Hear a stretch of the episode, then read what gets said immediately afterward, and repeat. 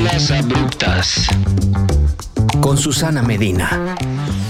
Bienvenidos a un episodio más de Mezclas Abruptas. En este episodio se va a hablar de Fórmula 1. ¿Por qué? Porque nunca antes se había hablado tanto de Fórmula 1 en este país. Y yo creo que deriva un poquito de que tenemos un piloto mexicano, que es el Checo Pérez, en el mejor equipo del momento, que es Red Bull. Eh, pero también está la serie de Netflix Drive to Survive, que lo puso de moda y que explicó un poquito la pues toda la tensión y toda la emoción y toda la política y toda la grilla y toda la, pues sí, todo el fuego y la, y la, adrenalina y el sentido del humor que hay detrás de este deporte. Em, pero también hay mucha gente que todavía no sabe por qué vale la pena entrarle a Fórmula 1 como fan, por qué tendría que llevarse su tiempo la Fórmula 1. Eh, yo podría hablar montones de por qué me parece tan fascinante y porque es la luz de mi vida, de verdad, cuando se acaba la temporada soy miserable. y también podrían desear eh, con quién, eh, con quién, también podrían desear con quien tenga ánimos de discutir conmigo de por qué la Fórmula 1 es increíble. Pero mejor, invité a una experta. Esta experta es Giselle Sarur, quien es periodista especializada en Fórmula 1, es conductora de televisión y también produce y lidera el mejor podcast de Fórmula 1 en español, que es Fórmula Latina. Es uno de mis obligados todas las semanas.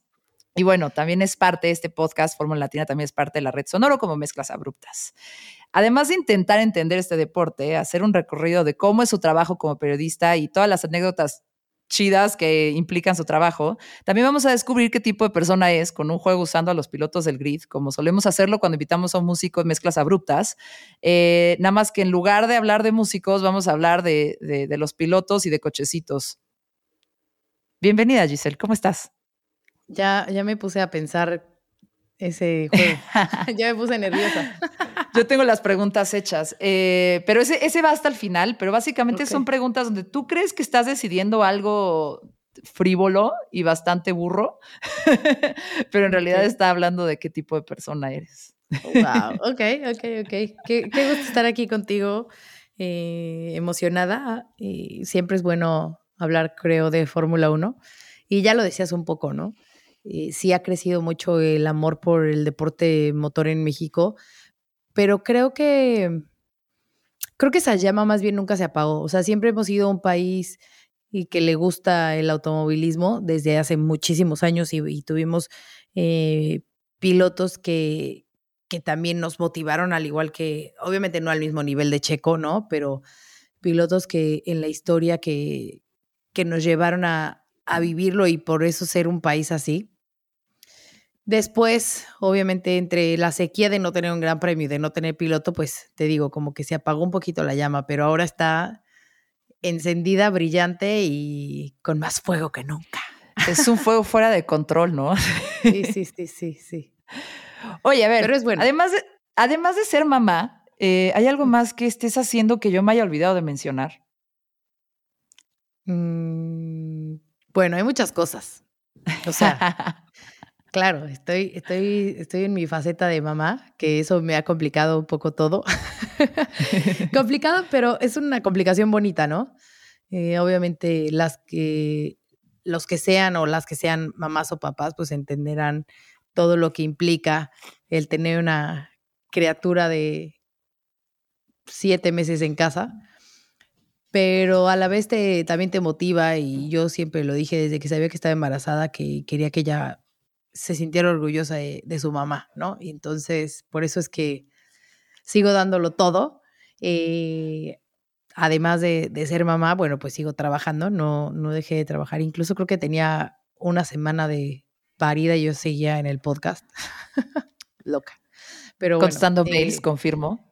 Confirmando mail, contestando mails, WhatsApp y demás. Pero bueno, sí, ya mencionabas Fórmula Latina, que es eh, mi bebé. Entonces, ese cada semana en Sonoro, ¿no? En todas las, eh, las plataformas de, audio, exactamente, y YouTube.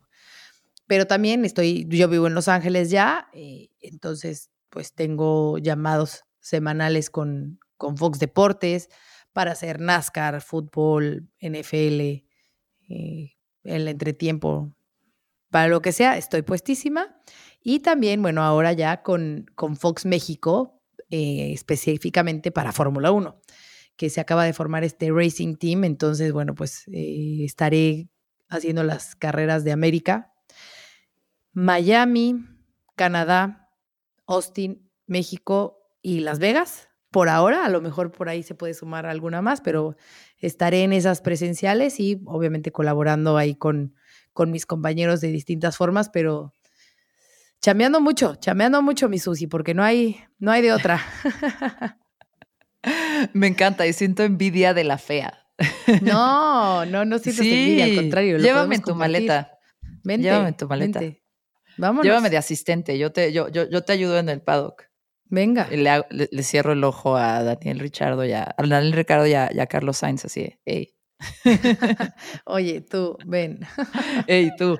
Oye, eh, hablemos un poquito, como que no, no sé por qué siento, pero que esto te pasó desde niña, pero ¿en qué momento te volviste aficionada a la Fórmula 1? ¿En qué momento y por qué fue? ¿Tienes, ¿Cuál es tu primer recuerdo? O sea, mi primer recuerdo como de Fórmula 1 es eh, con mi papá, porque a mi papá le encantaba. Y, y entonces como que veía las carreras, pero a mí no me gustaba. o sea, yo era de, pa, cámbiala las caricaturas. O sea, ¿qué, ¿yo qué hago viendo coches, no? Entonces, ese es como mi primer recuerdo de lo que es Fórmula 1. Y ya cuando empecé yo a trabajar en periodismo deportivo, la verdad es que no era un deporte que estaba en mi radar. O sea, yo quería hacer fútbol. Yo por eso em, empecé en periodismo deportivo. ¿Qué? Yo quería, sí, yo quería cubrir a la selección mexicana. Yo era de fútbol. Pero el destino me llevó a Fórmula 1. Y lo agradezco, sinceramente lo agradezco porque ha sido la mejor experiencia de mi vida el poder estar en Fórmula 1. Bueno, obviamente ahora ser mamá, pero profesionalmente hablando, ¿no? Sí, sí, ha sí. Ha sido increíble todo lo que he vivido con, con Fórmula 1, como lo dices, millón de anécdotas increíbles de poder conocer muchos lugares del mundo que jamás te imaginas, culturas, gente, todo, no es solamente el deporte como tal, ¿no? Sino todo lo que engloba. Entonces, fue algo que se fue, mira, fue algo que se fue dando y, y fue como muy de la mano también de cómo se fue dando la carrera, por ejemplo, de Checo y en su momento también de Esteban Gutiérrez, ¿no? Porque yo empecé a trabajar en Televisa en 2010 y ese año Checo estaba en GP2 y Esteban en GP3. Checo peleando por el campeonato con Pastor Maldonado y Esteban Gutiérrez eh, estaba por ser campeón en, bueno, quedó campeón en GP3. Entonces, como por la escuela, o sea, yo, yo estaba estudiando, no me daba tiempo a mí de cubrir fútbol, no me daba tiempo de ir a los campamentos. Entonces a mí me ponían a hacer otros deportes. Y entre esos otros deportes, pues entraba, entraba el automovilismo. Entonces, en alguna ocasión, mi asignación era checar los resultados de, de Checo, Esteban y Memo Rojas y buscarlos para una entrevista según como les, les hubiera ido. Y como te digo, estaban peleando ahí el campeonato y Memo estaba todavía corriendo en Europa. Y los busqué, les hice esta entrevista y de ahí, no sé qué fue su, no sé si fue que, algo me dijo, quédate ahí, no lo sueltes, no lo sé, pero me podían haber puesto esa asignación y yo al día siguiente no volverles a hablar, ¿no? Porque pues era una asignación de un día y al día siguiente pues a lo mejor me tocaba otra y ya. Y lo seguía haciendo. O sea, cada fin de semana que, que, era de carrera, yo decía, pues les voy a hablar porque les está yendo bien. Y jamás me pasó la Fórmula 1 por la cabeza. Jamás, jamás. Incluso un jefe, eh, bueno, el que era mi jefe, me dijo, oye, pregúntale a Checo si, le han, si, si se le han acercado de Fórmula 1. Y yo como que decía, este brother, ¿qué? O sea, ¿qué, ¿qué le van a estar preguntando? O sea, sí, de que no lo veía, pero nunca, nunca. O sea, no, no estaba en mi cabeza, ¿sabes? Obviamente cuando le pregunté a Checo sí me dijo de que sí, sí, he tenido varias pláticas, no sé qué, pero yo era como, no sé, o sea, de eso que... No, no veías tanto la relevancia, ¿no? Como no, que no habías no, no, ni para mí, o sea, porque no era, te digo, a lo mejor porque no era un deporte que, que yo, eh, no sé, o como por ejemplo el tenis, ¿no? Cuando empecé, que me mandaban a tenis, pues me encantaba y porque siempre me ha gustado el tenis, entonces como que lo veía más.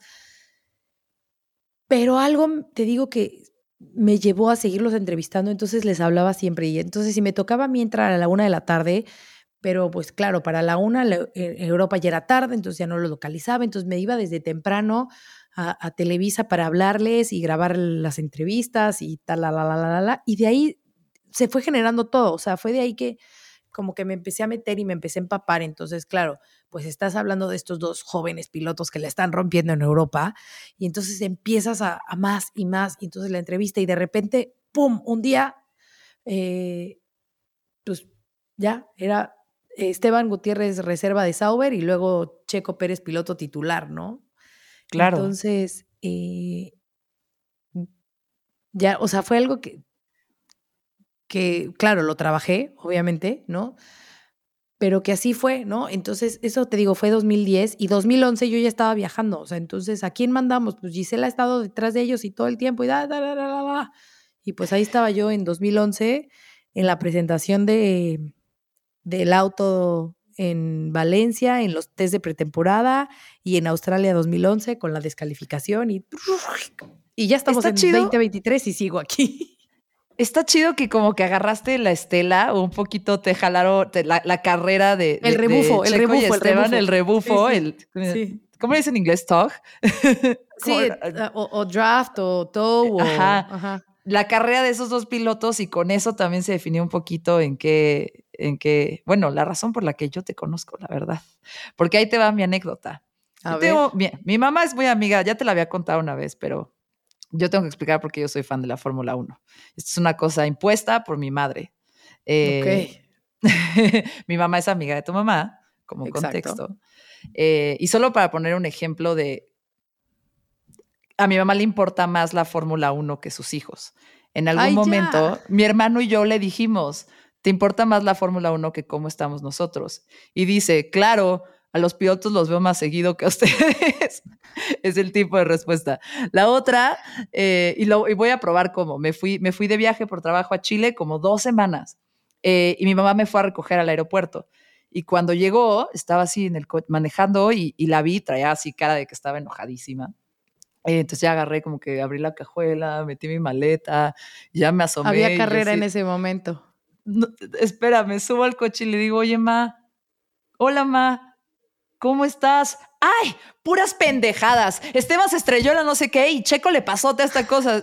Y yo, jefa, no me, no me has visto en dos semanas. Y lo primero que me dices es cómo le fue al Checo en la Fórmula 1.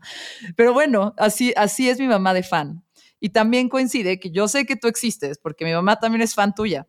Eh, mi, mi mamá todo el tiempo estaba como es que mira, Giselle es una chingona, vela en el paddock, los huevos, con mi mamá así habla, de verdad así habla, los huevos con los que entrevista a Betel. y yo así de, mar, ajá, ajá. Y yo le dije una vez, bueno, ya mejor adóptala ya, o sea, si quieres, si quieres búscala. Y, y, adóptala. Eh, nada, y no sabía que, o sea, y no, no sabían en ese momento que era, o sea, que mi mamá, o ya, o ya conocía a mi mamá en ese momento. No tengo la menor idea mi mamá conoce a todo el mundo. Es un misterio, Giselle. Ok, ok. es un pues misterio. Pues saludos, saludos. Pero yo creo que sí. Saludos a mi jefa, que seguro este va a ser el episodio que más le va a importar de mezclas abruptas. Claro, claro, claro.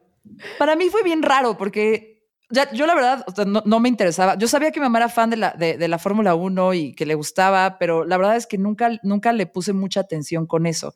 Mi primera entrada a la Fórmula 1 fue a través de los videojuegos, porque a mí me gustaban mucho los videojuegos y tenía el, bueno, el juego de Fórmula 1 del Nintendo 64 y estaba obsesionada y así fue como aprendí pues básicamente cómo funciona el deporte, pero también cómo se toman las curvas para cuando iba a los go-karts eh, y, otras cosas técnicas. Y además, pues sí, la verdad, sí era bien, bien, bien fresa y solo usaba Schumacher, porque era la época de Schumacher eh, para todo, porque ganaba todo.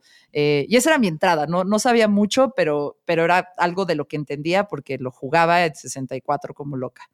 Eh, después salió el documental de Cena y mi mamá nos sentó a mí y a mi hermano a verlo. Es un documental hermoso de toda su trayectoria y, ¿no? y súper fuerte. Y tienen, a mí me impresiona la cantidad de footage que tienen y que tuvieron para ilustrar esto.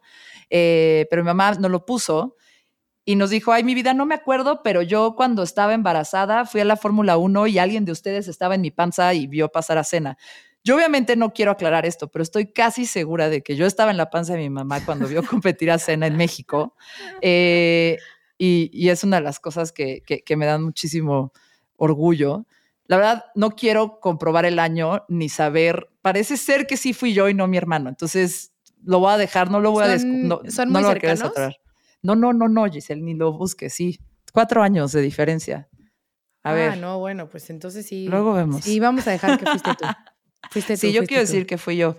Y ya después, mi mamá siempre estaba viendo la Fórmula 1. Yo, de, uno, de repente yo la acompañaba, pero la verdad es que me daba muy igual, estaba en otras.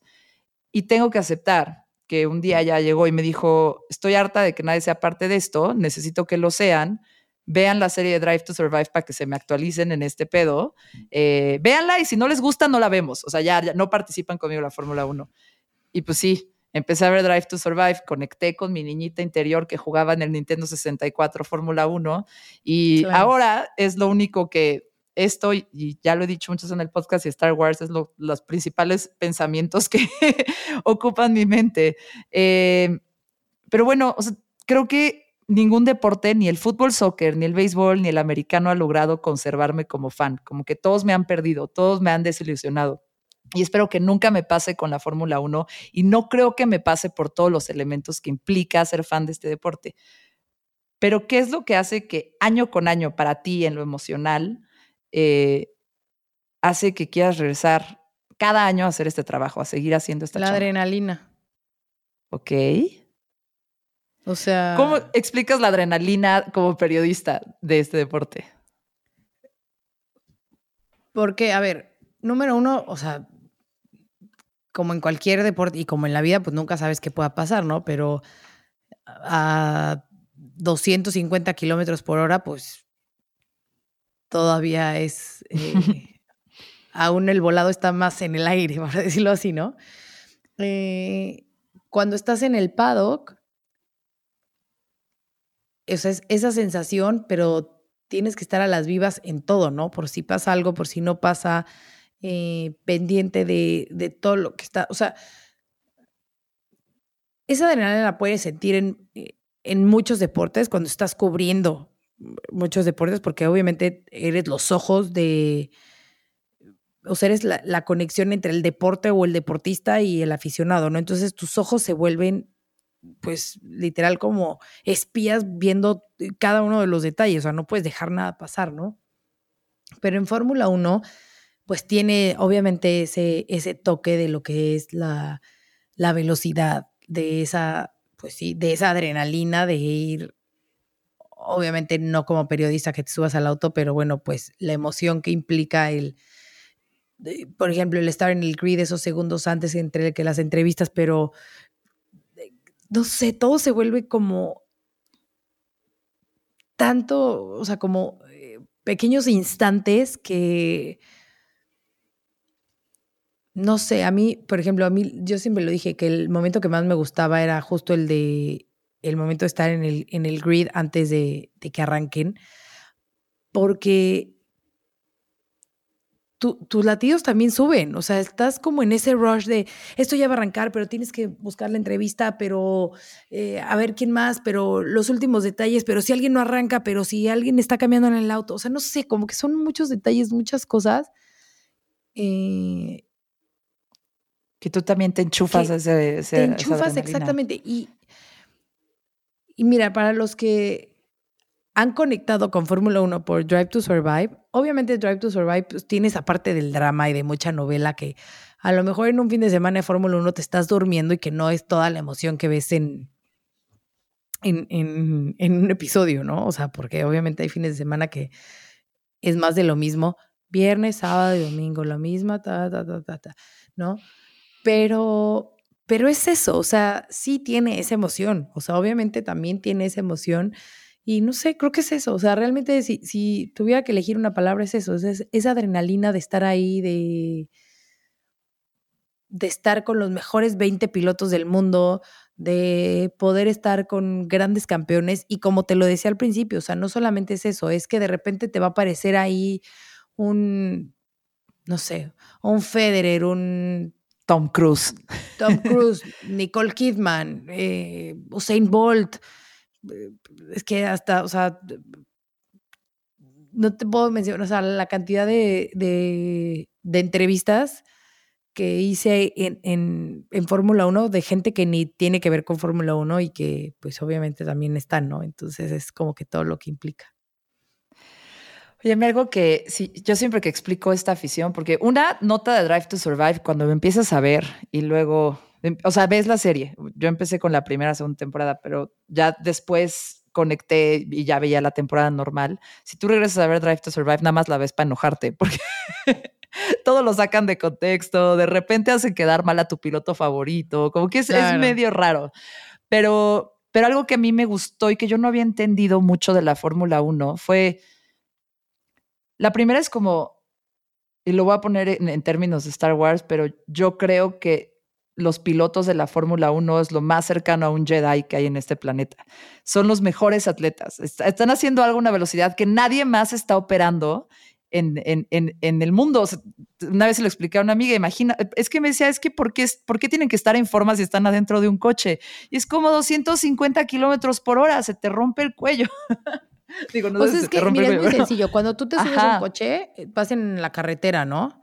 Y, o sea, no sé, cuando te vas en la, en la México-Acapulco y pasas en la pera, ¿qué pasa? O sea, vas tu cuerpo y se va de lado. Sí, sí, se va de ladito. Se va de ladito. En cualquier curva tu cuerpo se va de lado. A 60 kilómetros por hora, ah, que es lo que se debe tomar la pera. Ajá. O sea, imagínate eso a 200 y tantos. O sea, yo tuve la oportunidad un día. Eh, hay un, un, programa, no sé, un... Se llama eh, F1 Experiences. E, es, no, es como un simulador, ¿no? No, no, no. Eh, te suben a un, a un biplaza y te dan una vuelta en el circuito. No sé si todavía exista, la verdad, creo que sí, pero bueno, lo hicieron muchos años. No, está increíble. ¿Sí? Eh, te digo que no me acuerdo si todavía lo siguen haciendo. Qué mal apunte el mío, pero bueno, el chiste es que a mí me tocó que me dieran un ride en 2017 en Austin. Entonces, eh, obviamente te subes con pilotos, expilotos, ¿no? No pilotos de Fórmula 1 actuales, pero eh, en un biplaza y te dan una vuelta a la pista. ¡Wow! O sea, además de la sensación de estar, te digo, a más de 200 kilómetros por hora, eh, ahí es donde realmente compruebas el por qué necesitan hacer ese trabajo físico. O sea, yo al día siguiente no podía mover el cuello. O sea, era una contractura total porque, claro, o sea, mi cuello iba así de un lado para el otro, de un lado para el otro, de un lado para el otro. Por las fuerzas G son fortísimas. O sea, es impresionante lo que, lo que pueden causarle al cuerpo. Entonces, de ahí radica todo el trabajo que tienen que hacer. O sea, tienen que fortalecer muchísimo el cuello, el, el, core, todo tiene que estar súper fuerte.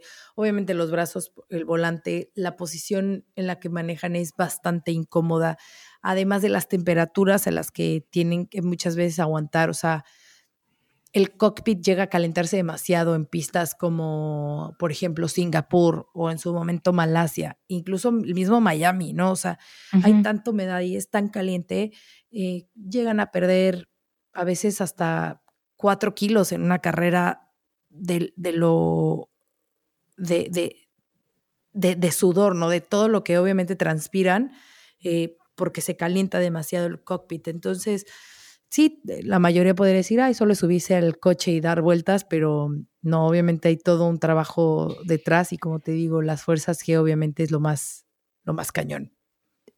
Ok, esa es una, la parte física, y que son los atletas más impresionantes del planeta Tierra. Dos, obviamente creo que hay muchos fans que se pueden acercar desde el lado de la mecánica, la ciencia, que eso es como muy atractivo.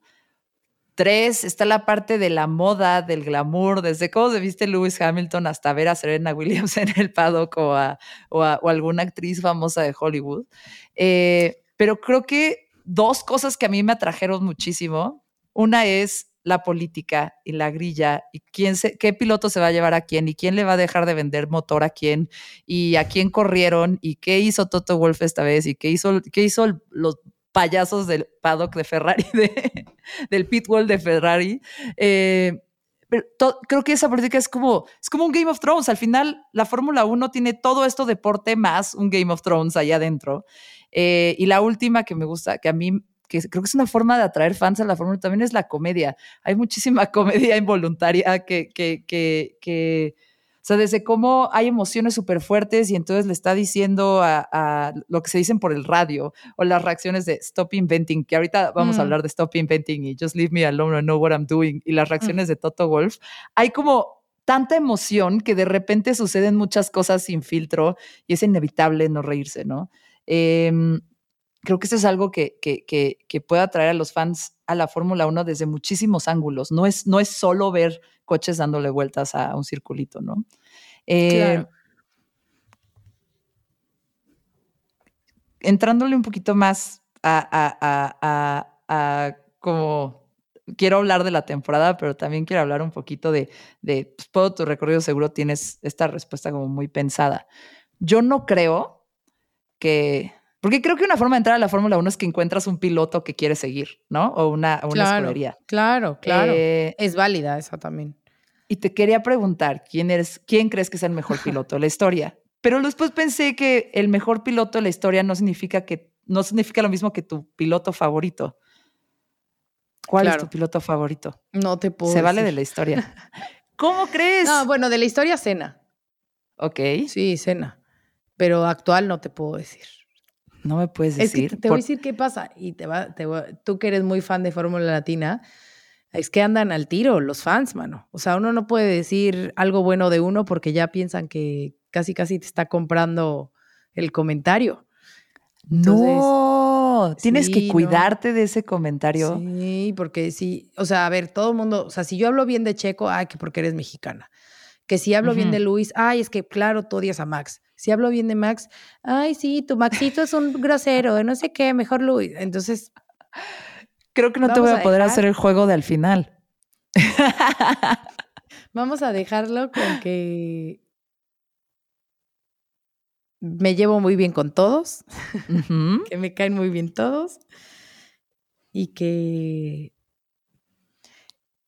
y que, a todos les vaya, que gane el mejor. No, a ver, es que a ver, te voy a decir, todos tienen características que, que son increíbles, ¿no? O sea, por ejemplo, eh, digo, por nacionalista, pues obviamente te voy a decir, quiero siempre que gane Checo y porque además, como te digo, saber, lo empecé a cubrir desde su día uno en Fórmula 1, o sea, bueno, un poquito antes, ¿no? Entonces, pues claro que es obviamente mucho más especial, ¿no? Eh, Max sí, no, no nos está cayendo bien en estos momentos, ¿no? Por distintas actitudes que está tomando, pero también se entiende que ese es el perfil de un piloto campeón y, ganador, ¿no? Que es, no se va a dejar, o sea, es pues el todas mías, obviamente, ¿no? Eh, pero personalmente yo siempre tuve una muy buena relación con él, ¿no? O sea, de ahí salió el Maxito y hay muchas cosas, o sea, como que una historia detrás y, y, y eso es lo que pasa a veces, que no solo es lo que veas en la pista, sino que haces buena relación con ellos, ¿no? Entonces, por ejemplo, Luis, mucha gente dice que es muy pesado. Yo con Luis tengo una muy buena relación. A mí me cae muy bien Luis, ¿no? Entonces, Fernando Alonso, también de Fernando se ha dicho 20 mil cosas a mí de Fernando desde el día uno. Me llevé súper bien y además le sumas eh, lo que está haciendo ahorita, o sea, más de 40 años y que siga ahora todos volteando a ver eh, en qué momento va a volver a ganar, ¿no? O Luis a ver si logra los ocho títulos, o no sé, o sea, te puedo poner así un millón de ejemplos de los pilotos que, que, que me digas, ¿no? O sea, Charles Leclerc es como que súper bueno, súper educado. Eh, Carlos Sainz también, o sea, es un niño bien de toda la vida. O sea, no sé, como que todos tienen lo suyo, ¿no? es el mi rey, es el mi rey del grid. Pero, el más guapo. Yo tengo un crush mal así feo con Carlos Sainz. Pues ya tiene, son muchas de mis amigas que tienen muchos crush con, pues, Yo y un millón de mujeres. Oye, ¿qué, qué es, es, extraño esto que dices, porque ahora que ya, ya que lo mencionas a mí, o sea, siempre, siempre encuentras como un argumento para defender a alguno de los pilotos, ¿no? Son solo 20 en el mundo. Claro. y, y como que todos de entrada, cómo están arriesgando su vida, pero las capacidades físicas impresionantes que tienen, los reflejos, ¿no? Todos sus superpoderes. Pero también es bien raro lo que pasa en la Fórmula 1, que todos de alguna forma son encantadores, tienen un montón, o sea, dirías que tienen un montón de media training, pero como que hay una cosa ahí en personalidad que siempre hay algo que admirarles, ¿no?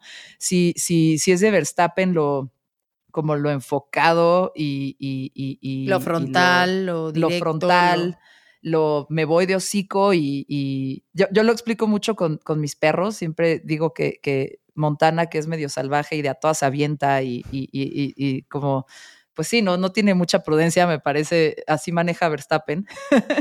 Claro. y como que a mí Checo me parece que toma muy buenas decisiones, es como maduro, es como, ¿sabes? Juega en equipo, ¿no? Sería, sería otro de mis perros. Eh, y luego hay como estas espectaculares que solo son súper rápidos, pero, por ejemplo, Lewis Hamilton a mí me gusta mucho porque trae todo un discurso como que aboga por todas las causas interesantes y además siempre contesta con clases, siempre es una excelente o sea, actitud de, deportista. Eh, y nada, de, de, repente volteas y los ves como, como personas que están influyendo de una forma que va más allá de su deporte. Y algo que siento que pasa mucho en la Fórmula 1 es que hay mucho más foco en quiénes son ellos, en su personalidad y en cómo se presentan a los medios y, lo que dicen y, ¿sabes? Su discurso. No sé si tú que cubres tantos deportes, este sentir que yo tengo de, de como que sí está bien, o sea, no solo los están eligiendo al final para ser parte de un equipo por la, por el, por la manejada. Tengo esa impresión. Y lo estoy pensando en voz alta. Creo que todo suma su, o sea, creo que todo va, va sumando y todo eh, de alguna forma se va complementando. O sea, por ejemplo, Luis ha cambiado mucho. O sea, Luis, cuando tú lo ves como estaba en McLaren, era, eh, o sea, no le permitían hacer muchas cosas. Estoy hablando ya de hace algunos años, ¿no? ¿Todavía no se lo ganaba o qué? El pelo, no, no, no, más bien como la ideología de la, de la escudería, ¿no? O sea, era la época de Ron Dennis, entonces todo era de que todos fajaditos, bien peinados, cero aretes, todo era así como eh, muy limpio y muy pulido, literal como tiene la fábrica de Walking que vas y es así impecable. Y cuando se fue a, a Mercedes, pues le dieron esa libertad, ¿no? De poder hacer lo que él quería y de ser lo que él quería, ¿no? Entonces, por eso es que hemos visto también esta evolución de que de repente de cero tatuajes a de repente todo tatuado y los aretes y las joyas y levantar esa voz, que me parece que creo que a todos nos debería de valer si usa un arete o 50 mil collares. Creo que la parte importante es esa, ¿no? O sea, cómo se ha dedicado a levantar la voz, justo como lo mencionan, ¿no? Por las minorías, eh, buscar la forma de cómo usar la plataforma de Fórmula 1 para ayudar, lo mismo que Sebastián Vettel, a diferencia de Vettel que apenas incursionó a las redes sociales, pero Vettel, por, e, o sea, literalmente para eso se retiró, o sea, él está en esta lucha activista y es lo que quiere hacer, entonces me parece... Eh, y que muchos deportistas lo hacen, ¿eh? no solamente está exento a los pilotos de Fórmula 1, pero me parece que justo en este momento, por esta, vamos a decir así, como esta apertura o este, este boom que tiene la Fórmula 1 es el mejor momento para hacerlo, porque no solamente en México están volteando a ver la Fórmula 1, o sea, es un deporte que es mundial, ¿no? Entonces... Y está creciendo en Estados Unidos, que era como el mercado al que quieren entrar. Exactamente, exactamente. O sea, imagínate, ya tres carreras aquí en Estados Unidos. Entonces, es un muy buen momento, no solamente para impulsar el deporte, sino para impulsar todas esas causas que necesitan, necesitan de esa ayuda, ¿no? Necesitan de esa, de esa visión, como el caso de ahora que cuando corrieron la primera vez en Arabia Saudita y en vez de levantar la voz en conferencias de prensa, como muchos lo hicieron, que me parece que estuvo increíble también, pero, por ejemplo, o sea, Betel armó un karting de niñas para decir, a ver, las niñas también pueden manejar, ¿no? O sea, entonces, ese tipo de acciones creo que son las que marcan la diferencia y me parece increíble que, que aprovechen su posición para hacerlo. A mí me pregunta mucho la gente, me preguntaban unos amigos de, que cubren la NFL, los de Primero y Diez, que también tienen un podcast en Sonoro, y vinieron a entrevista y me dijeron, pero a ver, ¿por qué te gusta tanto la, Fórmula 1? ¿O qué, a, qué, a, quién sigo? Eh, ¿Sigo a una escudería? O sea, ¿sigo un equipo? ¿Sigo un piloto? ¿Sigo a mi país? ¿O qué, qué, qué se sigue? Y yo le dije, nada, sigues al deporte. Es, es, para mí es el único deporte que me da una satisfacción gigantesca independientemente de qué equipo gane o, qué, o, quién es la estrella del deporte. Y sin embargo, yo sí te quiero decir mis favoritos y quiero, quiero, quiero que me juzgues al respecto. Obviamente. me voy a hacer una pausa ahí rapidísimo. Sí. Pero creo que también es importante tener a alguien. O sea. ¿Sí? Sí, sí, claro, claro, porque obviamente si vas a ver un deporte, pues no sé, o sea, al final eso te hace fan. ¿No? Por eso eres un fan, que puede ser del deporte como tal y puedes disfrutar, por ejemplo, un partido de fútbol americano y no tienes que, que, ir a lo mejor a ningún equipo como el Super Bowl, ¿no? O sea, el Super Bowl a lo mejor tu equipo no llega y sin embargo lo vas a ver y lo vas a disfrutar, ¿no? Pero no me digas que no, a poco no es mejor cuando está alguien que te, ganando te Checo. gusta. O sea, claro, o sea, por ejemplo, va ganando Checo y pues, o sea, no es lo mismo que si a lo mejor va ganando Sí, este, no quiero poner alguno de los que está en contienda, pero por ejemplo, eh, no es por mala onda, ¿no? Porque también me cae muy bien, pero si va ganando Walter y Botas, te va a dar gusto por su historia y demás, pero no te va a emocionar igual que si gana Checo o algún piloto que realmente, o, o Carlos Sainz en tu caso, ¿no? Que dices, bueno, pues porque me gusta físicamente, pues también lo voy a apoyar, ¿no? También. pero no, y me gusta también de carácter. Ahí te va. Te diría que sí, en un principio el deporte me gusta por el deporte. O sea, pienso mucho en cuando Toto Wolf se estaba quejando del de el robo del campeonato. Esa es mi opinión, entonces se pueden venir encima de mí los fans de, de Fórmula Latina. Pero el robo del campeonato que le hicieron a Lewis Hamilton la primer- en el primer campeonato de Max. eh, cuando dice, no, Michael, no. Y le dice, it's called motor racing, Toto. Eh, que, que le dice, este es el deporte, ¿no? Y esto es lo que pasa. Y me gustan los cambios de reglas y lo que puede evitar. Me encanta, se me hace absurdo que de repente estemos todos viendo la pelea por el treceavo lugar y que sea relevante, ¿no? Que haya un rebase espectacular o que haya una competencia wheel to wheel en, en alguna curva y que van tres curvas que se están persiguiendo, el, el número cinco por el número seis. Eso es algo que me emociona. Me emociona la política, Claro. creo que por eso me emociona el deporte y me emociona la comedia involuntaria, las respuestas de Kimi Raikkonen en las conferencias de prensa. Me, me, me, me, gusta desde muchos puntos de vista el deporte. es que, claro, es que tiene de todo. Pero todo. dicho eso, sí tengo tres favoritos que hacen A que ver. disfrute más el deporte. El primero, obviamente, es Checo, eh, porque México. Em, Pero también algo que admiro mucho de Checo es, tiene como una mentalidad y como un temple que, que- que se, me hace, se me hace impresionante. Eh, se me hace un gran deportista y, y- y me emociona verlo ahí. O sea, como que genuinamente no es solo porque sea mexicano, me parece un excelente piloto. Eh, el segundo es Lewis Hamilton por todo lo que ya mencionamos, ¿no? Que además de ser, pues creo que sí tiende en cuanto a las estadísticas, es el mejor piloto de la historia. Tengo muchas ganas de que tenga un octavo campeonato y rompa el Claro. récord de Schumacher. La verdad, eso es todo lo que yo quiero que pase en la Fórmula 1 ahorita. Mira, te voy a Eh, decir pero ese- obviamente ese este año no va a pasar. Ese mundial, por Ajá. ejemplo, si, si me lo preguntas, yo decía, es que para el lado que se vaya va a ser increíble. O sea, si se va para el lado de Luis, vas a tener ocho veces campeón del mundo. Y si se va para el lado de Max, vas a romper con esta hegemonía de, de Mercedes y vas a tener a este chavito campeón del mundo que está rompiéndola y que todo el mundo lo está volteando a ver, ¿no? O sea, cualquiera de las dos historias era fabulosa. Desgraciadamente, la FIA ensució el campeonato, me parece, ¿no? Digo, ese ya es otro tema. eh, necesitaríamos un- como 50 mil cafés, pero sí la FIA no está, la FIA no le está ayudando a la Fórmula 1.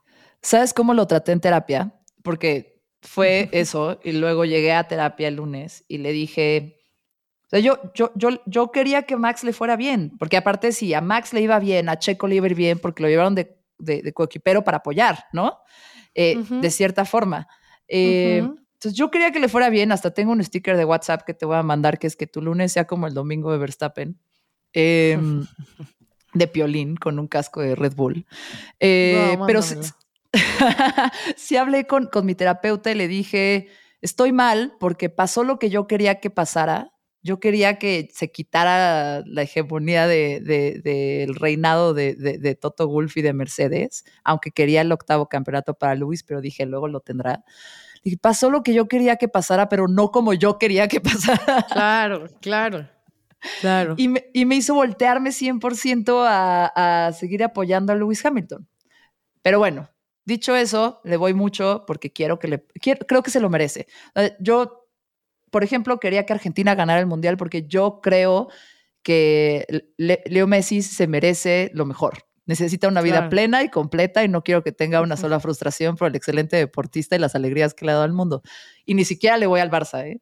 Em, pero eso me pasa un poco con Lewis Hamilton, lo, lo quiero ver así sobre todo. Y el tercero es Carlos Sainz. No es por guapo, porque todos en el paddock, la verdad casi todos, yo diría que el 18 de ellos son muy guapos creo que tiene unos huevotes. me encanta cómo de repente manda a volar a los estrategia de Ferrari mientras está manejando de no, sí, pits, o no, sí voy a hacer esto, o el famoso stop inventing, que, que es como poner un límite impresionante y, me parece que muchas veces, mientras que en la estrategia, igual estoy diciendo estupideces, Giselle, ya me corregirás, pero muchas veces en la estrategia Leclerc ha sido más víctima de los errores de, del equipo de Ferrari que Sainz. Como que Sainz ha sabido como sortear los errores y de todas formas, la primera carrera que ganó fue, fue, fue mucho de como de su cerebro y su ímpetu y, cosas extrañas que le pasa a Ferrari, que no sé por qué, pero siento que tiene un carácter, a pesar de ser muy educado, tiene como, como, un, como que es un, un atleta muy decisivo y como, como que confía mucho en sí mismo y siento que hay otros pilotos que sí se quedan calladitos cuando les dicen qué hacer. Claro, no, ah, Ferrari sí tiene que, que cambiar las pilas. Sí, sí, sí, porque sí le ha ido bastante mal en ese sentido y luego también con los problemas de fiabilidad, pues no, o sea, no se ayudan, ¿no? Ni uno ni otro. Pero los dos, los dos Carlos, Charles y Carlos, fíjate que sí son eh, de los dos pilotos eh, más educados en el paddock pero también son muy distintos, ¿no? Eh, lo que pasa es que a, Carlos le sale más ese, pues sí, al final, al ser español, pues es como este, este lado latino, ¿no? que, que le sale al, al volante y, y aunque Charles también ha hecho corajes y la semana pasada, ¿no? O sea, cuando les, no me acuerdo qué mensaje fue que le dijeron algo de Luis, me parece, no me acuerdo qué le dijeron. Ah, que, le tenían que haber avisado antes. Ajá, y él dijo, oigan, esto no me lo pueden avisar ahorita, o sea, me lo tienen que decir antes, ¿no? Entonces creo que es un tema más de, de la situación que está pasando Ferrari a que, a que de ellos o de echarle la culpa a alguno de ellos, por decirlo así, desgraciadamente a Charles a lo mejor se ha visto más afectado porque en su mayoría, o sea, la mayoría de las veces ha sido quien va liderando y era el que el año pasado iba peleando el mundial con, con Max, ¿no? Entonces creo que por ahí viene que, pues sí, que le ha tocado bailar con la más fea. Pero por supuesto, Carlos es un gran piloto, es un, es un pilotazo y, por algo está ahí, ¿no? O sea, mucho cuando llegó a, a Ferrari se dudaba, ¿no? De por qué, por qué se iba a ir eh, Carlos a Ferrari, o sea, qué había hecho Carlos como para ser el sustituto, vamos a decirlo así, de Betel. Y creo que nos los ha demostrado, ¿no? Y ha callado seguramente mil bocas porque ha hecho muy, muy buen trabajo en Ferrari y ojalá que la escudería les pueda dar la oportunidad a los dos, ¿no? O sea, de alguna forma de, o sea, eh, creo que la Fórmula 1 se merece que, que Ferrari esté al nivel. Confirmo. O sea, imagínate, ¿no? O sea, un, una Sí, aparte cuánta gente con gorras, mochilas y ropa de Ferrari en el mundo que ya no tiene mucho sentido estarlas usando. Pobres, la verdad, porque los tifosi han sufrido demasiado. Entonces ya, ya es hora de que puedan estar pues sí, ahí en la pelea, ¿no? Y no solamente la mitad del año como el año pasado. Es que para mí es como cuando sufre un americanista o, alguien que le va a los ojo, eh, de Dallas. Ojo que, le, ojo que le voy a la América, ¿eh? No, yo le voy a los Pumas. Igual, pero ya, ya no me importa. Tú sufres más que yo, eso sí. Sí, yo sufro, yo sufro mucho más que tú, pero sí me gusta ver sufrir a un americanista. Y la verdad es que me pasa un poquito con... Somos muy ganadores. Sufro más yo. Por eso ya dejé el fútbol. Tanto la selección nacional como los Pumas me rompen el corazón. la eh, selección es otro tema. Ese es otro tema. Ok. Esto es algo que la gente puede enterarse escuchando Fórmula Latina. Pero me gustaría que me dieras como un resumen de cómo ves esta temporada. Un poco mi frustración es como lo superior que es Red Bull como escudería a todos y que se va a poner, se pone aburrida la parte, la parte de hasta arriba de, de- de- de- del grid de Sí, quién es como que Red. Bull y después todos los demás, ¿no? Todos van tardísimo, así de que 30 segundos tarde, ¿no? Sí, No, sí. Mañana Pero- llegan. Mañana llegan. Eh, pero me está gustando mucho como este repunte que dio Aston Martin y ver otra vez a Alonso en el, en el, en el, en el, en el podio. En el podio. Eh, y nada, como que siempre va a haber cosas emocionantes que pasan. Pero yo veo la temporada rara. ¿Cómo tú ves esta temporada? ¿Qué esperas? ¿Qué va a pasar? Pero ¿por qué rara? Pues por eso que te digo, como que me da gusto que Red Bull vaya tan bien por Checo, por Checo, porque quiero que a Checo le vaya muy bien eh, por nacionalista. Pero también digo, qué flojera. Me gustaría que estuviera ahí Leclerc peleándose con Claro, Leclerc. como el año Oye, pasado, ¿no? Le dije a mamá que si íbamos a hablar de Fórmula 1 teníamos que decir los nombres como, como se dicen. Verstappen. Eh, Fettel. Mira, ahí te va. No hay nadie Eh, peleándose, entonces va a estar rara, está rara, ¿no? Se puso rara Yo la creo Fórmula 1. que, eh, y lo que hemos podido comentar, como lo dices, en Fórmula Latina, es que a lo mejor hacia la mitad de temporada de en adelante, a lo mejor no es que alcancen a Red Bull, pero va a estar más competido, competido porque obviamente todos van a ir mejorando y aunque Red Bull todavía tiene para mejorar, porque todos tienen ese espacio de mejora, eh, podría verse afectado, podría, porque no sabemos realmente qué tanto no, verse afectado por la penalización. Eh, recordemos que ellos eh, superaron el límite, excedieron el límite presupuestario y se les, eh, o sea, en pocas palabras, para los que no estén bien enterados de Fórmula 1, la Fórmula 1 ya ha puesto un límite de presupuesto. Y si lo exceden, te penalizan. Red Bull lo excedió. Si vieron Drive to Survive, hay un episodio justamente de eso. Y entonces Christian Horner dicen que no son unos tramposos y que nunca hicieron esa trampa. A lo mejor es verdad que nunca se dieron cuenta y que no, vamos a dejarlo en duda, pero de todas formas, fueron penalizados y les, eh, además de, de penalizarlos monetariamente, les quitan tiempo en el túnel de viento y no solamente en el físico, sino en el que es también en forma virtual. Entonces, eso les podría afectar, aunque realmente creo yo que para cuando los penalizaron, este auto, o sea que este, este, esta penalización salió en el Gran Premio de México del año pasado, o sea, prácticamente ya al final de la temporada. Para ese entonces, este auto ya estaba trabajadísimo. Por eso es que decimos que a lo mejor de la mitad de la temporada en adelante, cuando los demás vayan empujando y ellos no puedan tener todo ese tiempo en el, en el túnel, puede que a lo mejor se colapse un poco más el grupo. Pero sinceramente, creo que va a ser Red Bull adelante, ellos estarán peleando, van a dar batalla los dos, Max y Checo. Y después van a estar todos los demás dando un gran espectáculo. Porque vas a tener a ese Aston Martin. Contra Ferrari Mercedes. Sí o sí tiene que mejorar. Y Mercedes, eh, esperemos que también, eh, supuestamente para el Gran Premio de Emilia Romagna, van a traer todo un nuevo diseño, un update que les va a dar eh, mejores resultados. Ojalá, ojalá, Sí. ojalá, ojalá. Y van empujando, ¿no? Y lo hemos visto. De repente ves un Alfa Romeo ahí en el top 10 y, y a un Haas y a un Williams. Ojalá que McLaren también, por favor, que puedan hacer algo, pero McLaren va a estar bastante complicado este año.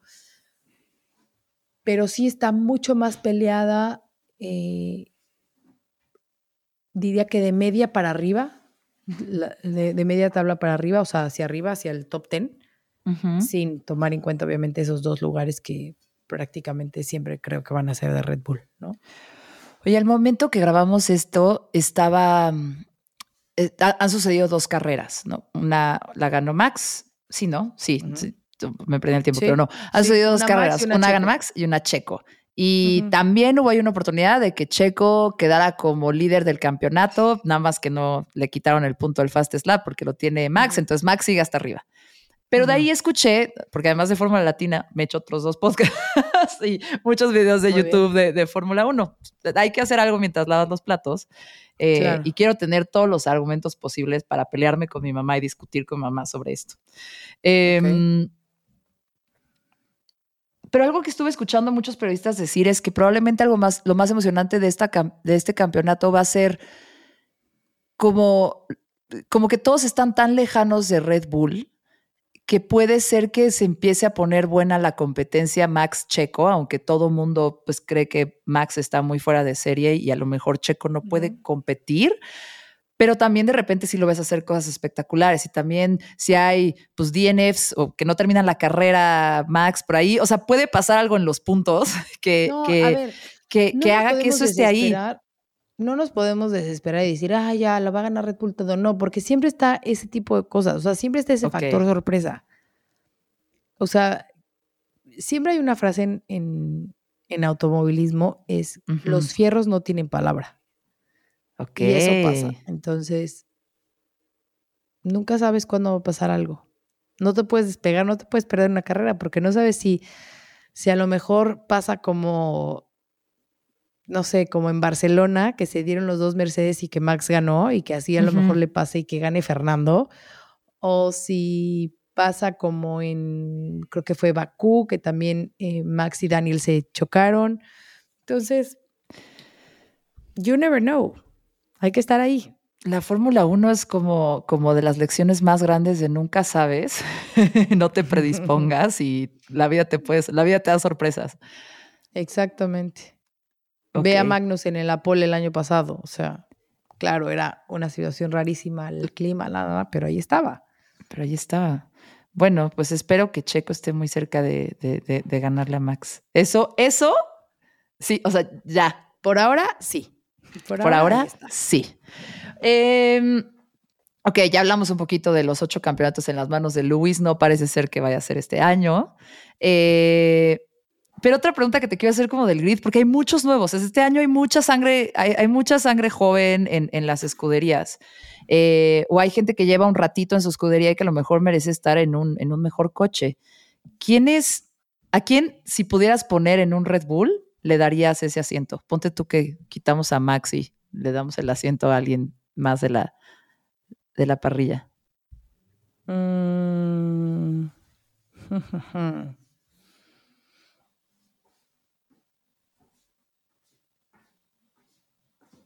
pero de los nuevos.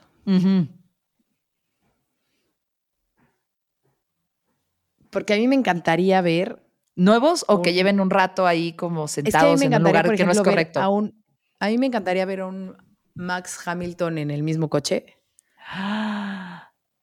Eh, porque imagínate, si ya se pelearon así hace dos temporadas. Pues Situación Nico Rosberg, pero, pero con. Ándale, ándale, ándale. Eh, pero bueno, a ver, pensando en... A ver, ¿pasarías a Norris a Red Bull? ¿Pasarías a, Norris es un buen talento, ¿eh? Norris es un muy, muy, muy buen talento. Y, y sabes que hace rato justo estaba pensando en eso. eh, Oscar Piastri también, digo, obviamente falta ver cómo se desarrolla en Fórmula 1, ¿no? Pero eh, por su por su pasado y por lo que por las, las, vamos a decir, con las tarjetas que llegó a Fórmula 1, podemos decirlo, ¿no? Que es un gran piloto. Entonces, siento muy feo por, por Lando y por Oscar porque, te digo, McLaren no les va a dar las armas que, que necesitan y, y, duele más creo que por, o sea, McLaren, ¿no? Lo que significa McLaren y que lleven tanto tiempo tan perdidos es, es feo, pero bueno, Lando podría ser eh, una opción. No te digo Oscar porque me gustaría verlo eh, más tiempo, vamos a decirlo así. Y yo le volvería a dar la oportunidad a Gasly. A, Gasly, justo. Porque eso es algo que no me gusta de Red Bull, ¿no? La forma en que, cómo trataron a, a varios pilotos por esa presión de, de Max. Digo, qué bueno porque ahora está, está checo, pero pero no creo que sean las formas correctas, pero bueno, ellos sabrán por qué, eh, o Helmut Marcos sabrá por qué hace, ejerce esa presión. Pero sí, yo creo que le darías la oportunidad a Pierre y por cómo debutó y por lo que creo que podría ser eh, Nick Debris. Ok. Nick Debris. Nick Debris corrió con. Tuvo una de prueba, ¿no? Con, con Aston Martin. Con Williams. quién fue? Con Williams. Eh, y luego fue, ¿cuál fue el que fue todo el drama que no sabían a qué escudería se iba a ir y, anunció una escudería y él dijo no y se fue, se fue Oscar, ¿no? Oscar Piastri. Ya, ya, ya, ya. Órale, pues yo, yo había pensado que, que, que Norris, porque me parece un talentazo y porque lo hizo muy bien la temporada pasada, eh, pero también pensé mucho en Gasly porque creo que Horner es parece ser que es más buena onda, pero en realidad es bien malo. yo, yo, yo no sé por qué me voy más con él, porque él es más protagonista de Drive to Survive, supongo. Pero, pero sí fue feo cómo lo cambiaron a la mitad de temporada, lo regresaron a, Toro Rosso, en, su, bueno, Alfa Tauri, eh, y no le dieron chance. Em, y, y sí tuve un momento que mi piloto favorito fuera del checo era Gasly, quería que le fuera bien, pero ya después conocí mejor a Carlos Sainz y, y cambié, voté a Gasly por Carlos Sainz. Quiero cerrar un poco la entrevista, querida, antes de que nos vayamos, porque ya hablamos un montón de, de, cómo va la temporada y así, pero creo que tienes, tienes como toda una vida con la Fórmula 1, ¿no? Como lo estábamos diciendo, agarraste esa estela y, y, y, también tu vida personal se ha mezclado. Eh, me encanta la anécdota de, de, que tu cumpleaños, eh, que el checo te regaló la carrera de Mónaco. ¿Qué tal, eh? Ya van en tu cumpleaños. Sí, ya van dos. Entonces, te quería preguntar cuál una me tocó, Una me tocó, o sea, una me tocó podio. Ok.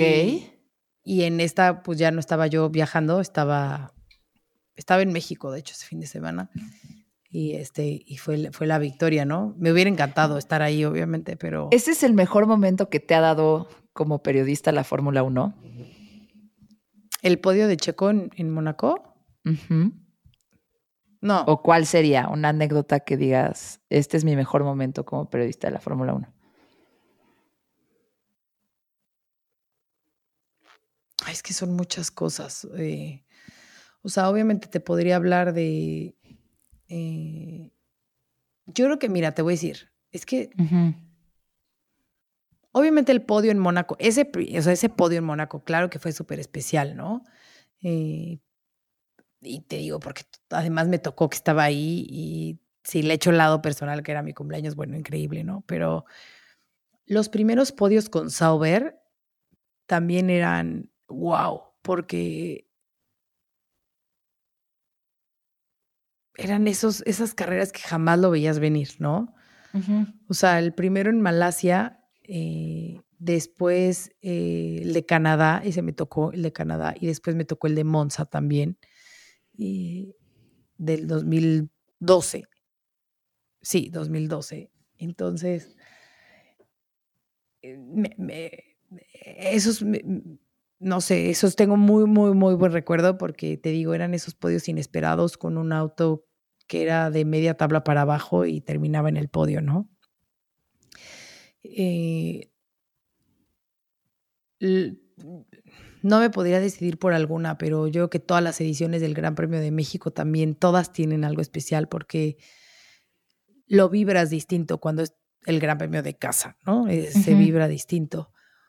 Mm, es que hay, no sé, entrevistas con Luis, por ejemplo, ¿no?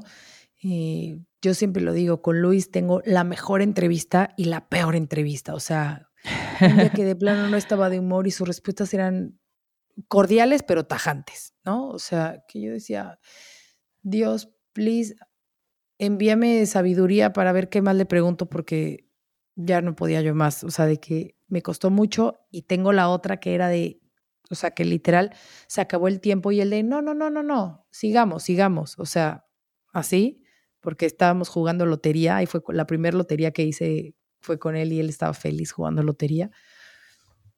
Entonces, eh, no sé, hay, muchas cosas, hay muchas cosas. Como te digo, creo que lo, lo pondría más en un plano global de, de todas las experiencias que he podido tener, de lugares. O sea, por ejemplo, la primera vez que fui a Singapur, Singapur era un país que yo jamás, o hasta ese entonces, 2011, no tenía en el radar, que jamás me hubiera imaginado que... Que ibas a estar o ahí, sea, ¿no? Que iba a estar ahí o que, ¿no? Como que no, no lo tenía en mi lista como de lugares, ya sabes, A visitar. a visitar. Y cuando fui dije, wow, qué oportunidad me está dando la Fórmula 1 de estar en un país así, ¿no? Y me fascinó y desde ahí siempre dije que Singapur era mi wow de carrera porque era en la noche y, y todo. Entonces, eh, no sé, tiene, tiene muchas cosas. O es que han sido tantas, tantos años y tantas, eh, tantos recuerdos, ¿no? Muchas anécdotas. Estoy eh, eh, típico. Y justo ayer, eh, bueno, no ayer, en el episodio de esta semana, lo dijimos, el cuando te preguntan de anécdotas, como que te bloqueas, ¿no? Y como que todas se te olvidan. y seguramente al rato te voy a hablar y te voy a decir, no manches, tenía que haber dicho que mi mejor momento fue tal podio, ¿no? Me mandas una voice note por WhatsApp Pero- y, lo, y lo ponemos en, el- en las Claro, redes Pero sociales. te voy a decir, mira, es más, te voy a contar algo muy bonito, que yo no estuve, pero cuando la, la victoria de Checo, cuando ganó el Gran primera Premio de vez? Sakir, este, no, bueno, yo estaba que me moría, o sea, no dejaba yo de llorar, estaba entre enojada y feliz, porque decía, no puede ser que no estoy ahí, y a la vez, pues lloraba de felicidad y de enojo y de todo, ¿no? O sea, eran como mil emociones, porque no me había tocado cubrirlo. Y a los, pues esta fue de las últimas carreras del campeonato, ¿no? Y en diciembre eh, me llega por correo un sobre y veo que era de, eh, de Noemí de Miguel. Noemí es eh, una periodista española, muy mi amiga, que eh, ahorita ya no hace carrera por carrera, pero era, o sea, lo mismo que yo, ¿no? Hacía, era la Pits Reporter y demás, y hacía sus entrevistas y todo para España. Y lo voy abriendo y era en, en, en Bahrein, cada gran premio te daban una placa, o sea, como de coche, con la fecha del gran premio. Ok. Entonces lo abro y era la placa de la fecha del Gran Premio de, de Sakir, firmada por Checo. Y hasta dice como te quiero, Gis. Cuando la abrí, no sabes cómo empecé a gritar. Porque obviamente Noemí, mi amiga, pues se acuerda de mí, como que dice, esto obviamente tiene que ser para Giselle, porque pues después de tantos años, ¿no? Entonces me manda la placa firmada del, o sea, el momento histórico para México y para Checo. Entonces, eh, la tengo ya está enmarcada y todo, porque te digo, son esas cosas que a lo mejor no estás, pero, pero te siguen. Entonces, yo creo que también ese, fíjate, sin estar, fue uno de los momentos más, más bonitos, ¿no? O sea, no sé cómo grité cuando vi la placa. O sea, Val- "Ah, valida no, puedo todo. creer, no, no, no, no, no, no, no lo puedo creer lo que va a hacer así. O sea, no, así. Sí. lloraba, no, ya gritaba. casi lloro yo. Eh, Creo que todo eso, fuera de como validar tu carrera y tu esfuerzo y los sentimientos que le has invertido a este deporte, eh, nada, ¿no? Te confirma que estás en el lugar donde tenías que estar, ¿no? De repente haber perseguido la carrera de Checo y ver que las cosas van bien y que la tuya también es como, debe de ser, debe ser una confirmación de estás en el lugar correcto, ¿no? Mira, yo creo que todo lo que, te, lo que haces en la vida lo tienes que hacer desde el corazón. A veces hay decisiones que tenemos que tomar que son muy difíciles y que, que nos llevan a, a distintos caminos, pero sí creo firmemente que si no te llena lo que haces, no debes de gastar esa energía ahí, ¿no? Y buscar lo que, lo que te llena y, y lo que lo que hace tu corazón feliz. ¿No? Hace unos días tuve tuve que tomar una decisión, vamos a decirlo así, eh, de hacer una cosa u otra que era de Fórmula 1, pero yo ya estaba comprometida con la otra cosa. Y cuando me llegó la oportunidad de hacer algo de Fórmula 1, dije, lo siento, o sea, es que no, no, no lo voy a ni pensar. Claro, yo sé que quedé mal con la otra parte, ¿no? Y que no se debe de hacer lo que hice de, pues ya estaba confirmada y decirle, bye, pues me voy a la otra cosa. Pero era lo que, lo que mi corazón me llenaba, y lo que a mí me, mm, me iba a tener con una sonrisa y lo que, o sea, yo sé que si hubiera ido al otro hubiera estado de, o sea, hoy seguiría frustrada porque no hice lo que, lo que hice, ¿no? Entonces creo que es eso, que hagamos lo que hagamos, llámale Fórmula 1 o llámale ser doctor, contador, tener un podcast o ver la tele, que lo hagamos desde el corazón. Hermoso, creo que, no- o sea, yo igual y, y me quedo con esas dos lecciones, esa la de hacer las cosas con el corazón y ni modo, donde está lo que te dice la tripa, ahí irte en las decisiones, pero también con los fierros no mienten. creo que así Sí, le los vamos fier- a poner al episodio. Los fierros no, no, los fierros no tienen palabra, es. No Los tienen palabra. No tienen palabra. Ah, sí, es como una especie de la pelota no se mancha, pero, pero los fierros no tienen palabra. Hermosísimo. Eh, pues creo, de entrada, gracias por venir a Mezclas Abruptas. Solo queda la parte del juego. Esto es comedia. Entonces, si alguno de, de- de los seguidores de, de Giselle o de Fórmula Latina se ofende, piense que nada más estamos jugando, ¿ok? Es un Ok, juego. Por favor, es un juego, ¿ok? No se lo tomen personal. Hago este tipo de preguntas con músicos, cuando vienen músicos. Nada más. Claro. Pero dije, esto estaría muy chistoso hacerlo con pilotos A ver. o con team principals, así. La primera, que es mi pregunta favorita, es: te estás echando una pizza con Hamilton y con Verstappen. Verstappen. Ujú. con Verstappen. Maxito, con Maxito. Y solo queda una rebanada de pizza. Y tú ya no la quieres. Y la quiere Hamilton y la quiere Max, pero a ti te toca decir quién se la queda. Y no la puedes dividir. no la puedes dividir y la FIA no puede entrar en esta decisión. ¿A quién se la das? Se la doy a. Se la doy. ¿Quién sientes que tenga más hambre? Max. Se la doy a Max. ok. Sí, porque Hamilton se tiene que cuidar más porque la edad y porque, ¿no? Ah, esa es muy buena respuesta. Está un Claro, poco más grande, se pone ropa muy acá, sube fotos. A mí me pasa que sube, luego subió un video o una foto bañándose sin playera. Y yo así, de, ¿qué es esto? ¿Por qué me tortura así el Instagram? Me enamoré. o sea, yo sí voy de los es más, fit, guapos. Es más fit. Yo voy es de más los fit. más guapos, Hamilton y Sainz, y obviamente Daniel Richardo también lo pondré ahí en los más guapos. Ahora bien, vas a tener al nuevo presidente de México. Por alguna razón se van a naturalizar y pueden ser presidentes de México. ¿A qué team principal pones? ¿A Toto Wolf o a Christian Horner? Toto Wolf, A Toto- Mercedes, Horner, Toto Wolff. Red Bull. Toto ¿Por qué? Wolff. Yo también, ¿por qué? Eh, no sé, es que es súper, es muy... A ver, obviamente Christian igual, ¿no? Por algo lleva desde que empezó ahí con, con Red Bull, ¿no? Pero no sé, Toto se me hace súper inteligente, siento que, no sé, como que tiene una visión distinta. eh, además, tiene mucha personalidad y tiene mucha presencia. Entonces, para ser un presidente, creo que impondría más un Toto Wolf. Sí, además yo siento que como que Horner sí haría cambios de gabinete así muy con poca paciencia y muy abruptos como abruptos como lo hizo con. Gasly. Ándale, exacto. Oye, y- ahí va, esta, esta la verdad siento que es mi mejor pregunta. A ver. Te va a dar raid a Acapulco. Eh, y uno de estos pilotos va a ser el que va a manejar Acapulco. Mm, Ok. Considera también la música que podrían poner. Claro, claro. El otro día Checo puso que su canción favorita era Color Esperanza y dije, no, no, de Diego, no, please, sí, no. de Diego sí. Torres. Ajá, no. Eh, y la otra es Daniel Richardo. ¿Quién prefieres? Es plática, música y cómo manejan. ¿Quién prefieres que te lleve a Acapulco?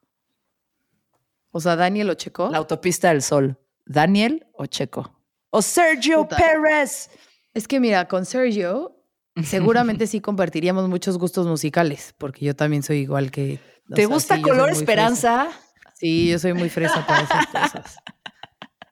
Y Daniel es mucho, porque una vez justo en una entrevista lo puse a cantar y me puso como un rap ahí, un hip hopeo que dije, hermano, me perdió en el yo, ¿no? Pero siento que sería mucho más divertido con, con Daniel. No, me voy a ir con Checo. Me voy a Ok. ir con Checo por la música y por, pues sí, la plática seguramente.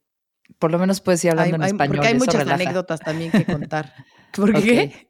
También hablar solo en español de repente sí relaja, ¿no? bueno, ya. Sí, sí, sí, sí. Aunque me hace falta perfeccionar el inglés, pero sí. Yo me iría con, con, con, Daniel por la música que he visto siempre publica así, es más la música que me gusta, pero también porque creo que está muy chistoso. Em, Aunque seguramente no platicaría tanto con Checo, ¿eh? Porque Checo es como que, más Checo es callado, ¿no? Sí. Em, bueno, ahí te va. Tienes que elegir a un gurú de vida, alguien que te, un coach de vida, alguien que te va a decir cómo operar eh, y pues es obviamente un, un, es un, es un veterano retirado, ¿no? Que te va a decir, güey, yo te voy a ayudar a tomar las decisiones de tu vida. Sebastián Vettel o Kimi Raikkonen. No, Vettel. Mil veces, sin dudarlo. ¿Por qué? no, porque es un güey súper inteligente que le puedes hablar del, de lo que me digas, de la hormiga o de, de lo que te imagines, vas a ver, o sea, es súper inteligente. Eh, por todo esto que ya venimos hablando, o sea, su interés por un mundo mejor, eh, porque incluso, por ejemplo, la forma en cómo se manejó durante todo, todos sus años en Fórmula 1, su vida privada siempre la tuvo como muy privada. Entonces, eh, sí. Pura admiración. Sí. Yo esta, la verdad, sí, sí, sí hubiera escogido a Kimi porque siento que yo hablo un montón y me encantaría que me enseñaran a ¿sabes? No ser tan boca floja. Kimi, pocas palabras. Pero Kimi es así cuando, con los medios, ¿eh? Ya. Cuando está en modo relajado y así. Ahí, sí platica. A ver, no, no de que no te voy a, no te voy a decir que no, no como tú y yo verborrea, pero este sí, es más amigable que que lo que se ve, lo que vemos, lo que hace ante la prensa. Sí. Ok, aquí va la última y ya nos vamos. ¿A, quién me presentarías para que fuera mi esposo? Quiero hacer esta anotación. Espérate, quiero hacer esta anotación. Un día, una noche, soñé. Yo tengo sueños lúcidos, según yo, seguido, pero también tengo sueños como de película y sueños que a veces tengo, hasta a veces hasta tienen créditos. Al final de, mi, de mis sueños hay créditos y, como, y como escenas que no aparecieron en el sueño principal. O sea, eso pasa, en mis, me pasa. una vez soñé toda mi historia de amor con Daniel Richardo. Cómo se volvió a mi novio en México, me iba con él este, a, a, todo el campeonato, me proponía matrimonio, nos casábamos. Estaba yo así para todos lados con Daniel Richardo y así. Y luego me desperté. Luego me desperté y volteé a ver al señor que tenía al lado y dije, bueno, por lo menos está aquí. Pero sí me lo cambiaron bien feo cuando volví a la realidad, ¿no? Además me encanta el señor. El señor. Pero bueno, ya hablamos también porque admiro mucho a Carlos Sainz. ¿Y tú que los conoces? Vas a decir, Susana, te voy a presentar a tu siguiente marido. ¿Cuál de los dos es? No, pues yo creo que Daniel, por lo de la música. Porque Carlos creo que también es fresón. Mm. Sí, además siento que Daniel tiene más ondita como tú. Muchas gracias por decirme ondita. ok, Daniel.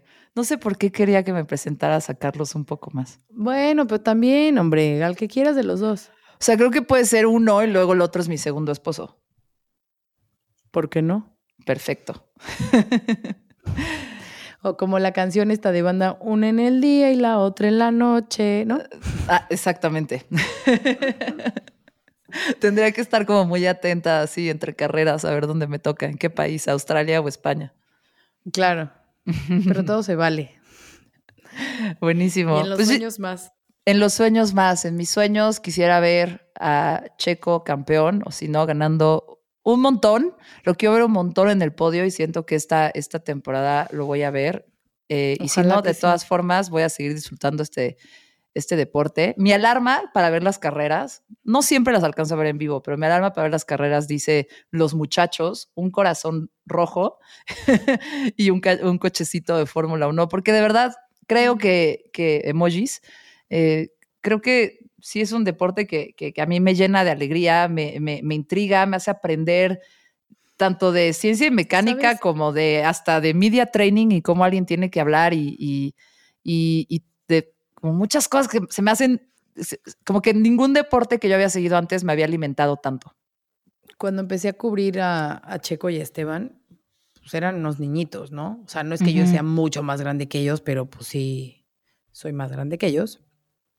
Y les decía que eran mis niños.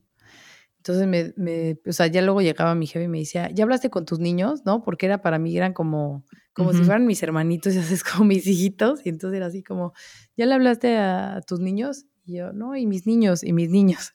Entonces, así, así eran para mí, ¿no? Porque, pues sí, por esto que estás diciendo, como que, no sé, te atrapan de alguna forma. Sí, puro charme. Creas el vínculo. ¿Qué es el vínculo? Pues Giselle, con, con tus niños, mis muchachos. Creo que ya están más grandes que yo ahora. Ah, va. Giselle, pues muchísimas gracias por venir a Mezclas Abruptas. Te quería entrevistar desde que este podcast empezó. Eh, me, me, choca, me choca tener que decir esto porque cuando tienes que mencionar que hay, ah, ¿no? Hace todo esto y es mujer y no hay muchas mujeres en esa industria, siento que cuando lo tienes que mencionar es frustrante porque yo quisiera un día no tener que decir. Claro. ¿No? tener que mencionar eso, pero creo que algo bien emocionante es ver a otra chava ahí metida en un mundo de hombres, tú produciendo y haciendo todo lo que haces con Fórmula Latina y siendo una capitana espectacular de eso, pero bueno, viendo a una chava mexicana y súper chida, eh, cubriendo este medio está, es, padrísimo. Eh, y nada, muy orgullosa de ti también por, por patriotera.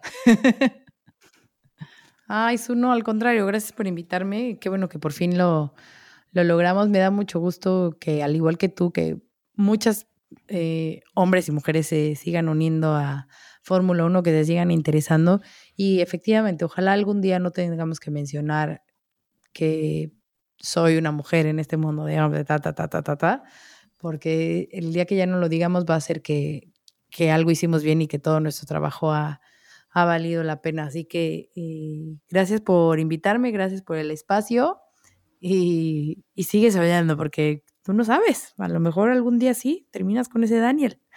Mm. mm. Ok, estamos grabando muy tarde, me voy a ir a soñar con Daniel Richard. Me parece muy bien. Me cuentas mañana qué tal estuvo. Adiós, Giselle.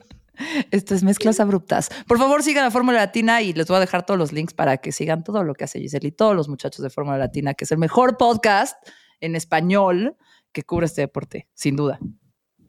Adiós. Gracias. Zoom. Salida de la Fórmula 1. Mezclas Abruptas con Susana Medina. Sigue o suscríbete a este podcast para recibir un nuevo episodio cada semana. Deja una reseña. De preferencia cinco estrellas. Excelente servicio. Y si quieres seguir la conversación, busca arroba mezclas abruptas. Mezclas abruptas. O arroba Susy Rain. S-U-Z-Y Rain de lluvia en inglés. En Twitter o Instagram. Mezclas abruptas con Susana Medina.